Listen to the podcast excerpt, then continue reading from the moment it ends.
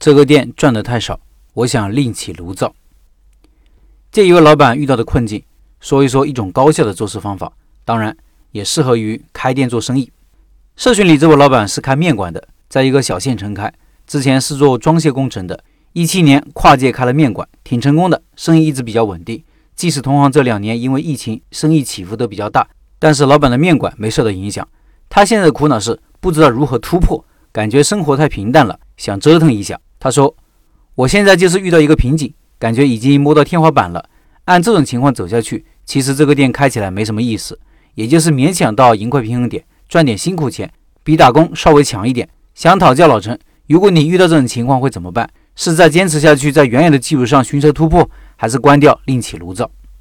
估计蛮多老板在开店一段时间后，都会遇到这种甜蜜的困境，好日子过够了，需要来点刺激的。我是建议老板在现有的基础上突破。”而不是另起炉灶，原因是一个人的赚钱能力基本是由认知水平决定的。生意有瓶颈了，说明认知也达到了一定瓶颈。如果由现有的认知水平去另起炉灶，结果大概率还会是一样的水平，而彼时的代价却很大。放弃了现有的赚钱的店铺，重新开一家店铺又要投入，折腾一圈回到了起点，何必呢？老板觉得现有状况无法突破，那是因为认知还停留在现有的水平。一个人的认知水平上去了，生意也会跟着上去。那接下来的问题就是如何提高自己的认知水平呢？有一种直接快速的方法，就是对标学习，就是你要找到一个比自己好的店铺，以这个店铺为学习对象，找到差距，弥补差距，这就是向上的突破点。一个人要进步，就要向比自己优秀的人学习，学习他的经历，学习他的为人处事，如何做选择，如何思考问题，如何解决问题，看什么书，做什么事。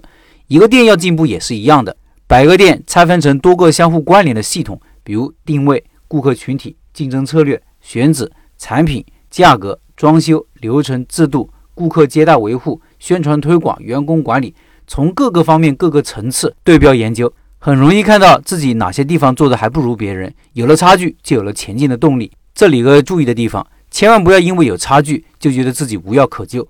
对标学习的目的就是为了看到差距。你看到了差距，才能知道自己前进的方向，才能制定工作的重点，你的认知水平就随之提高了。在公司或者工厂工作过的人都知道，很多公司都在对标管理中进步的。工厂里的管理很多是以丰田生产为标杆，现在很多公司也在向华为学习。如果是认真做这件事情的公司，会成立一个对标学习项目组，项目成员由高管组成，对标找差距，对标抓落实，对标题问题。从宏观目标、过程管理、微观细节全方面找到整体的解决思路，是一种简单而有效的管理模式。当然，我们小店能力有限，开始的对标对象可以不用定的太高，不要一开始就找到行业内做的最好的，不妨先对标同城做的最好的店铺。如果你还不满足，可以到其他的城市看一看，甚至去北上广深一线城市看一看。这些年去过很多城市，看过开的好的面馆很多。吃过看过之后，你就会明白，这个世界上真的是人外有人。同事卖一碗面，别人的面馆怎么可以做得这么好呢？七月三号，我们不是要上线饺子馆项目吗？有一位老板就说，饺子这个品类啊太普通了，饺子店也太普通了，没意思。那你就错了。有这样的认识，很有可能是因为你没看过开的好的饺子馆，还得增长自己的见识。等我们长见识了，就会感慨，确实很多看起来普通的生意，都值得用新的方法重新做一遍。